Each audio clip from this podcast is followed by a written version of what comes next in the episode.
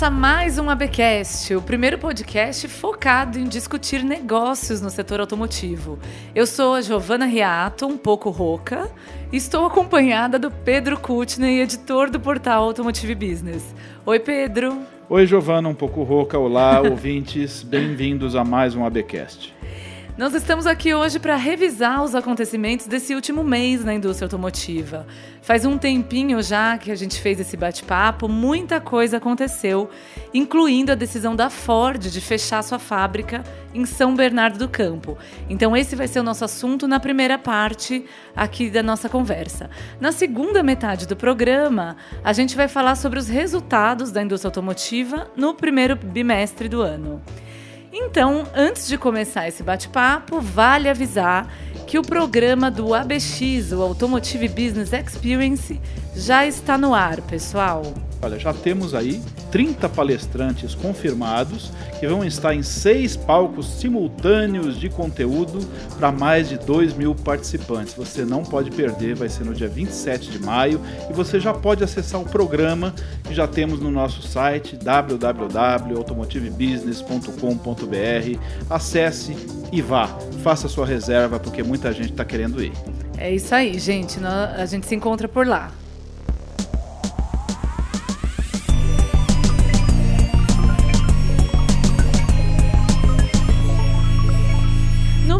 Fevereiro, a Ford anunciou o fechamento da sua fábrica em São Bernardo do Campo, uma fábrica super tradicional com meio século de operação, é isso, Pedro?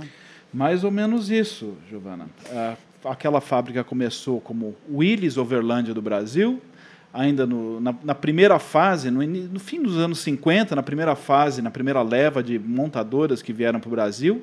Depois a Ford comprou a operação, saiu lá do Ipiranga e passou a operar lá e operou lá até o início dos anos 2000. Só existia no Brasil a Ford lá em São Bernardo do Campo, que agora a Ford quer fechar. Sim, uma pena, né? Uma fábrica super tradicional, super também parte da história metalúrgica do ABC. E a companhia anunciou essa decisão no fim de fevereiro. É, avisou que isso geraria um custo de 460 milhões de dólares à Ford. É, um custo que seria coberto pelo investimento global anunciado é, e destinado a, a estes custos de reestruturação mesmo da companhia, que tem anunciado uma série de fechamentos em vários países do mundo. A decisão provocou uma forte reação dos trabalhadores, como era de se esperar, dos concessionários e até do governo do estado de São Paulo, que tem todo interesse em manter essa economia, né, essa geração de receita, de renda para as pessoas da região. E, e, tem se dedicado e anunciou que vai se dedicar a ajudar a encontrar um comprador para a operação, para que ela não termine. Então, Pedro, você que cobriu bastante isso, é, vamos fazer um balanço de, de como foi essa decisão e do que a gente tem até aqui. Vamos tentar ser rápidos, embora essa história esteja se alongando, Giovana. Sim. Olha, é uma, é uma interessante eh, história de investimento de 400 e tantos 460 milhões de dólares em desinvestimento. Exato. Né? Ou seja, a Ford decidiu que São Bernardo não dá mais para ela, teria que serem feitos investimentos muito mais altos do que os 460 milhões de dólares para tornar aquilo viável. Então, e lá o principal negócio da Ford são é a linha de caminhões cargo. E essa linha de caminhões só existe em dois lugares do mundo. Aqui no Brasil e na Turquia, onde eles têm uma parceria com um fabricante local lá. Seria bastante caro preparar esses caminhões para as novas leis eh, de emissões, especialmente, que começam em 2023, e esses caminhões teriam que se transformar em caminhões Euro 6 especificamente. E aí, isso, eh, a Ford disse que não tem dinheiro pra, e não valeria a pena investir, e resolveu saltar uh, uh, do, desse negócio, do bonde, enquanto ele estava andando. Né? Muito bem. A, a consequência mais imediata disso vai ser um desemprego de 3 mil empregados, mais ou menos, que trabalham lá em São Bernardo do Campo na Ford, mas fala-se que existe um impacto de 20 mil pessoas que ao, ao redor, fornecedores e até pequenos comerciantes que ficariam sem ter o que fazer. Né? Bom, isso causa uma comoção, o sindicato uh, agendou uma reunião e foi lá em, em, em Dearborn, na sede da, da, da Ford, conversou com os diretores e a única coisa que eles conseguiram é participar de uma possível venda da Ford para que sejam mantidos os empregos que estão lá. O sindicato diz que vai-se a Ford e ficam os empregos. Né? Vamos ver se eles vão conseguir. Acho bastante difícil negociar isso com o futuro comprador. Pois é. é já temos alguns. O boato que corre, né? o que se diz é que já, já tem três interessados nessa operação, né? E que a, a Caoa seria um deles. É, o governador de São Paulo, João Dória, resolveu é, entrar nessa história, né, aproveitando o possível bônus político que isso pode trazer a ele, e disse que, olha, eu vou ajudar a intermediar a venda. Logo, uns dias depois, é, apareceram, ele disse que tinham três interessados, dois grupos internacionais e um grupo nacional. O grupo nacional a gente já sabe quem é, é o grupo Caoa, que sim, disse, estamos sim negociando. Faria todo sentido, Giovana, porque é, ao comprar a fábrica de São Bernardo, o Grupo Caoa teria acesso a uma linha de caminhões que o Grupo Caoa ainda não tem. Então pode ser que para o Grupo Caoa aquilo se, de, de prejuízo se reverta em lucro e eles já são o maior concessionário Ford do país e também, é, mas não representam mais caminhões. Já representaram, não representam mais. Talvez estejam pensando em voltar para essa área, uma vez que, olha que interessante, a Ford entra ano, sai ano, é a terceira ou quarta marca de caminhão mais vendida do país. Para esse ano, calcula-se, por exemplo, que isso significaria vender 10 mil caminhões não é irrelevante esse número. Exato. Poderia sim dar certo se alguém souber administrar aquilo. A Ford aqui não quer mais aquilo. A Ford quer cair fora desse mercado e para eles não interessa mais. Pode ser que para alguém interesse sim. Agora, muito me estranha se for um grupo internacional que vai comprar isso. Só se for um grupo chinês porque a Ford disse que tentou vender isso antes de, de, de, decidir pelo fechamento da unidade e não encontrou comprador. Pode ser que agora encontre, mas por quê? Porque talvez ainda muito barato. Sim. É bastante curioso que a, a própria companhia tenha tentado, com toda a sua estrutura global, de repente, é, um comprador e agora surgiram três interessados. Né? Ou a fábrica entrou numa promoção muito boa ou talvez o esforço não tenha sido tão grande antes.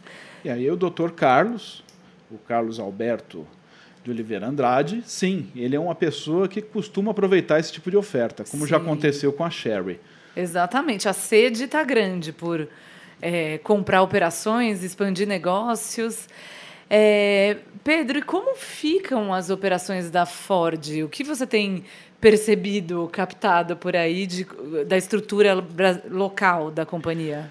Olha, Giovanna, eles têm a fábrica de Camaçari, que é uma fábrica com um método de, de produção inovador, em que os fornecedores participam diretamente e com um caminhão ou caminhões de incentivos. Não é o cargo, não federais é... e estaduais que eles têm lá, eles conseguem produzir por um preço mais barato, para compensar a falta de fornecedores locais e também a logística de mandar carros de lá para todo o resto do país. Olha, estão dizendo que a Ford já recebeu desde os anos do início dos anos 2000, quando inaugurou a sua fábrica lá, algo como 7 bilhões de reais em incentivos, né? Eu não sei de onde tiraram esses cálculos, mas enfim, estão é, dizendo que o número é esse. Né? E estão acusando a Ford, inclusive, olha, você vai lá, recebe 7 bilhões de incentivo e depois diz que vai fechar uma fábrica aqui porque não tem lucro. Né? Bom, mas lá não vão fechar mesmo, até porque para receber os incentivos eles se obrigam a ficar abertos. Então, pelo menos até 2025, quando vão os incentivos da, da lei de, de, de automotiva do Nordeste, né, que praticamente isenta de IPI os carros fabricados lá e também tem os incentivos do governo baiano, que dão um belo desconto no ICMS lá para eles, eles vão ser obrigados a continuar abertos. Não tem essa opção, né, de sair, no, de desistir no por meio. Por legislação. Agora também pode ser que eles, se eles desistirem, por exemplo, não quiserem mais usar incentivo nenhum, talvez também saia. É, é, o que parece, né, o que soa é que a, esse reposicionamento global da Ford, de repente ele eles parecem menos interessados em vender veículos, como a linha de veículos de caminhões, de veículos pesados e tudo mais, e mais interessados em olhar para alguns novos, novos negócios. E como a realidade brasileira é diferente do que eles estão vendo lá fora, a, o que está vendo lá fora não combina muito com o Brasil.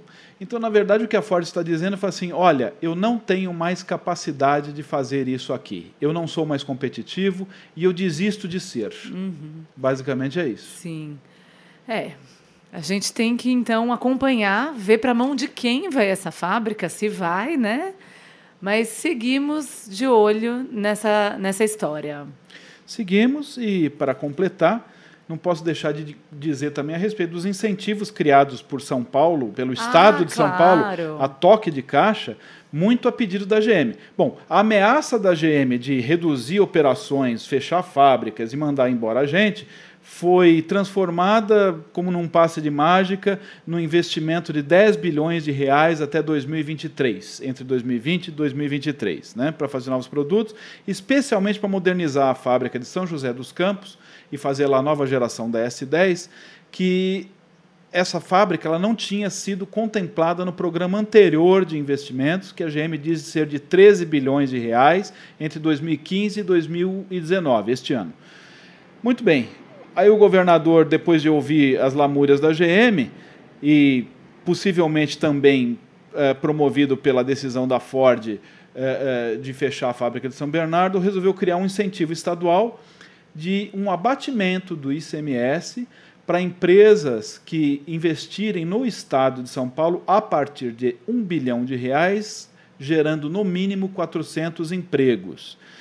É um investimento bastante duvidoso, porque para você obter um, um, um, desconto de até 25% do ICMS, você teria que investir 10 bilhões. Isso é um valor irreal. Uh, do que se sabe, só uh, nenhuma, somando todas as indústrias, nos últimos 10 anos, somando todas as montadoras instaladas no estado de São Paulo, uh, não se chega a esse valor de 10 bilhões. Sim, principalmente é, todas, assim, todas elas. É, 10 bilhões é. no estado de São é. Paulo é muita coisa mesmo. Então, vamos então para a segunda etapa, Pedro?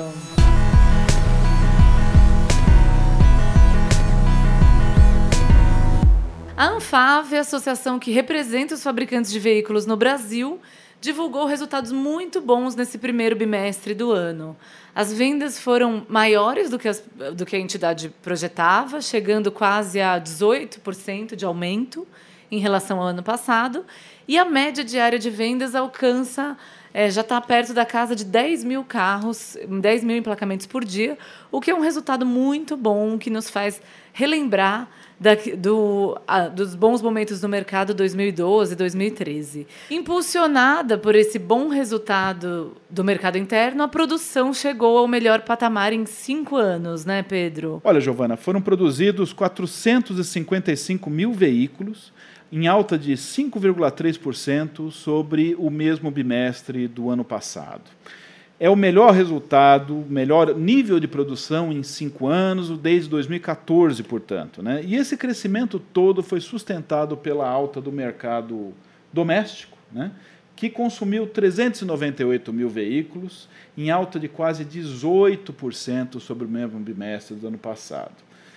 Como você disse, a média diária de vendas foi de, foi, foi de quase 10 mil carros por dia e em 20 dias úteis que tivemos em fevereiro. Por que, que o resultado foi bom? Alguns fatores. Primeiro, fevereiro teve todos os dias úteis possíveis, os 20 dias úteis, porque não teve carnaval em Sim. fevereiro esse ano. E a indústria produziu mais porque acelerou a produção já esperando um bom março. Em março teve carnaval. Então foi acelerada a produção para compensar os dias parados do início de março e assim atender a demanda do mercado deste mês de março, que espera-se seja ainda melhor do que foi em fevereiro. Nossa, então a Anfávia não está contando com um soluço do mercado em março por causa do carnaval. É, deve. A, a Anfávia conta sim com isso, só que os dias úteis de março todos eles, eles contam com dias aquecidos de vendas. Sim, talvez perto desse patamar de é, 10 mil. É, né? é, bastante possível, perto desse patamar, e bastante possível também que o número de março inteiro seja parecido com o de fevereiro, talvez uma pequena queda, mas ainda assim aquecido. O mercado, estamos com o mercado aquecido, não no nível de topo, como já aconteceu eh, nos melhores anos, mas sim um mercado que está comprando mais do que no ano anterior, está indo bem. Respondendo. E é, essa tendência, Pedro, esse crescimento, isso tem consistência com uma tendência para o ano? Porque a projeção da Anfave é menor do que uma alta dessa, dessa proporção. Eles já estão pensando em rever isso ou ainda não está tão consistente? Giovanna, se você for pensar que nós temos seis bimestres num ano, e se você multiplicar 450 mil por bimestre, você vai ver que está mais ou menos perto do que está se esperando. Uma produção, eh, uma alta eh, do mercado em torno de 11% em relação. 2 eh, milhões e 300 mil veículos, 2 milhões e 500 mil veículos, é algo que, que dá para se chegar ao final, até porque nos, o começo de ano é sempre ruim. E esse ano foi um bom começo de ano, Exato. diferente dos outros. Né? Muito bem. E o único ponto de preocupação, acho, são as exportações, né? Eu acho até que a Anfávia já deu como perdido uh, uh, as exportações. O que vier está bom, porque a crise na Argentina está muito forte. Para você ter uma ideia, uh, as exportações brasileiras elas atingiram 65.500 veículos no primeiro bimestre. É uma queda de 42% sobre o ano passado e está muito abaixo do nível, de níveis históricos que a gente tem tido dos últimos 10 anos, está abaixo, por causa da Argentina, para onde vão mais de 60% dos carros que a gente vende. E olha só, exportamos 60.500 veículos, né? E o mercado argentino no primeiro bimestre, sabe quanto foi? 60 mil veículos. Nossa. Em queda de 56% sobre o ano passado. Ou seja, o mercado lá continua em queda livre, não existe nenhum sinal de melhora tranquila. A Anfávia dizia que o segundo semestre deveria ser melhor, mas já estão começando a dizer talvez o último trimestre do ano. E eu digo para você o seguinte: não acredito na Argentina esse ano. Vamos ver como é que fica para o ano que vem. Infelizmente, por enquanto não podemos contar com os argentinos, né? Não. Então tá muito bem.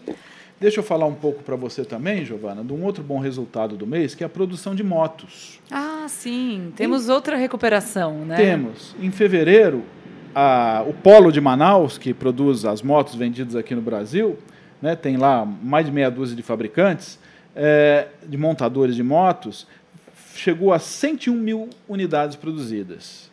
Olha, 101 mil, eh, não se chegava a esse número, é uma alta de 20,5% sobre janeiro, tá? Aumentou bem a, a, produção, né, em fevereiro. E uh, em 2018, só duas vezes, só em dois meses do ano, foram atingir, superar essa marca de 100 mil. Ou seja, o mercado está indo bastante bem no primeiro bimestre já foram 185 mil motos produzidas, a alta é de 12% sobre o mesmo bimestre do ano passado. O mercado interno consumiu 175 mil motos, em alta de 25% sobre o mesmo bimestre do ano passado. E as exportações, vejam só, na mesma linha, em quedas foram exportadas no primeiro bimestre apenas 7.800 motos explicação também, uma queda de 50%, e a explicação também está na queda do mercado argentino. Ou seja, a indústria de motos vai muito parecida com a indústria de veículos este ano. Sim, e você esteve recentemente lá em Manaus, né, Pedro, na fábrica da Honda. Dava para perceber esse, esse ritmo acelerado por lá? Dava. Eu tive justamente em fevereiro lá e eu percebi sim uma moto atrás da outra, uma moto atrás da outra, num ritmo intenso eles já estão trabalhando lá em dois turnos, algumas linhas, três turnos, outras linhas. Ainda está abaixo do que já fizeram lá, mas estão indo muito bem. Muito bem. Então, começamos com uma notícia difícil, mas eh, tem, tem um panorama positivo para esse ano, né? Estamos indo, Giovana, e esperamos que uh, esse aquecimento seja mantido vamos ver em que patamar ele se mantém, até onde é possível subir, porque o mercado, a verdade é que a economia ainda é fraca, ela ainda avança lentamente. Então, muito bem, o que nós temos para esse primeiro bimestre é isso. E no mês que vem a gente volta para fazer um novo balanço, para recalibrar as expectativas. É, como sempre, fica o recado para quem está nos ouvindo seguir o ABcast no seu agregador preferido de podcasts. Assim você vai ficar sempre sabendo quando a gente colocar um episódio novo no ar e já avisando, na sexta-feira que vem tem mais um programa. E fale com a gente. Se tiver algum comentário ou ideia para compartilhar, escreva para Giovana, com dois N's, arroba portalab.com.br. Eu sou a Giovana Riato. E eu sou o Pedro Kutney. Quem produz e edita o som é o Marcos Ambroselli e a trilha sonora é de Guilherme Schildberg. Até o próximo ABcast, Giovana. Até mais, gente.